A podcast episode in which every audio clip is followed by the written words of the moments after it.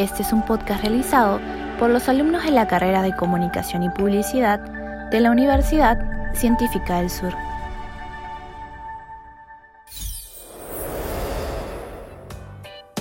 Aprende y Emprende nace como un espacio para discutir temas de emprendimiento y motivar a los jóvenes a desarrollar sus ideas y materializarlas en un negocio propio. En este primer episodio de Aprende y Emprende queremos animarte a empezar y para ello nos gustaría que conozcas a Fiorella, una estudiante de Administración y Marketing, alma inquieta, fundadora de Warmily, un emprendimiento peruano de accesorios cuya historia ansiamos poder compartir contigo. Soy Diana y te doy la bienvenida. Hola Fiorella. Hola Diana. Gracias por aceptar la invitación. Para inaugurar este espacio, haré la primera pregunta. ¿Cómo decides emprender Warmili? Bueno, desde que era pequeña me ha gustado bastante los negocios, algo que, que siempre tuve en mente, pero que al momento de escoger la carrera no lo tuve en cuenta. Entonces, cuando yo terminé la secundaria, no sabía qué estudiar, a pesar de que siempre he tenido en mí la pasión por los negocios. Fueron dos veces que se podría decir que me equivoqué de carrera. Estuve estudiando en dos institutos y me salí porque sentía que no era para mí. Luego de todo esto, al empezar la pandemia, vi que muchas personas abrían su emprendimiento, su negocio, ya sea de postres, accesorios, ropa, calzado. Entonces me nació la idea de yo también poder comenzar un emprendimiento, ya que era algo que sentía de corazón, ¿no? Como que me gustaban los negocios. Y está bien, de eso se trata. Toma tiempo encontrar lo que uno quiere hacer y en el camino se tienen aciertos y errores. La idea es aprender. Me da gusto saber que te escuchaste, porque como decías, el instinto de negocio siempre estuvo ahí. Entonces, mi pregunta es, ¿por qué un emprendimiento de accesorios entre tantas otras categorías? Escogí la línea de accesorios porque sé que las mujeres como tal somos un poco vanidosas y nos gusta estar siempre bonitas, sentirnos bien, sentirnos únicas sentirnos representadas con algo material para que pueda resaltar eh, nuestra vestimenta. También pensé en los accesorios con la idea de poder facilitar a las personas productos que lo puedan tener en uno o dos días, a diferencia de otras empresas grandes que quizá pasan un pedido y eso demora hasta un mes. Me parece interesante lo que mencionas porque creo que conectaste bien con las necesidades de tu público. Les estás ofreciendo una alternativa más rápida a comparación de los retails cuyo volumen de ventas tan grande a veces les dificulta el hecho de brindar una atención más personalizada. Sabemos que tu emprendimiento es nativamente digital. ¿Cómo fue aprender a usar las redes sociales para gestionar tu marca? Tengo una cuenta de TikTok, también en Instagram y en Facebook. Primero empecé en Facebook, llegué a alcanzar sí, bastantes seguidores. Luego me enfoqué más en Instagram. Bueno, eh, no sabía cómo manejar una cuenta de empresa en Instagram, tanto en Facebook, ya que está enlazado. Así que fui investigando acerca de las aplicaciones y vi que tenían eh, los chatbots, que son eh, respuestas automáticas que se da hacia los clientes cuando yo estoy ausente, cuando no estoy en línea, entonces se activa ese chatbot y responde a los clientes. Eso fue eh, una herramienta muy eficaz que me ayudó a poder atender mejor para no dejar mucho tiempo en espera a las clientes.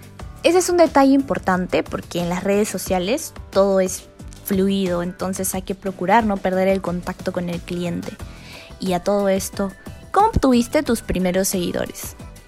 Siempre que, que hablo de quiénes fueron los primeros que me apoyaron, se me sale una sonrisita porque fueron mis familiares, mis amistades cercanas y las personas que me tienen un gran aprecio y que me conocen, pues, ¿no? siempre voy a estar agradecida con ellos porque fueron en realidad los primeros en seguir mi página, en apoyarme, comprando los accesorios y hasta ahorita muchos de ellos me siguen apoyando. Qué genial, qué genial porque ahí también se puede comenzar, ¿no?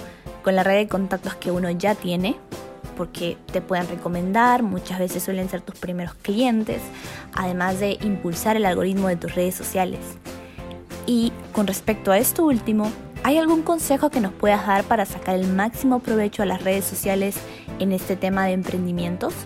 En la corta experiencia que tengo con las redes sociales, podría aconsejar que siempre estemos interactuando con los usuarios.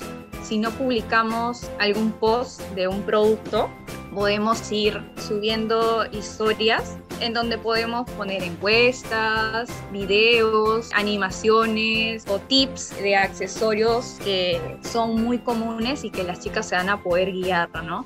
Pero uno de los más eficaces como para tener ahí interactuando a tus clientes es subir historias con encuestas.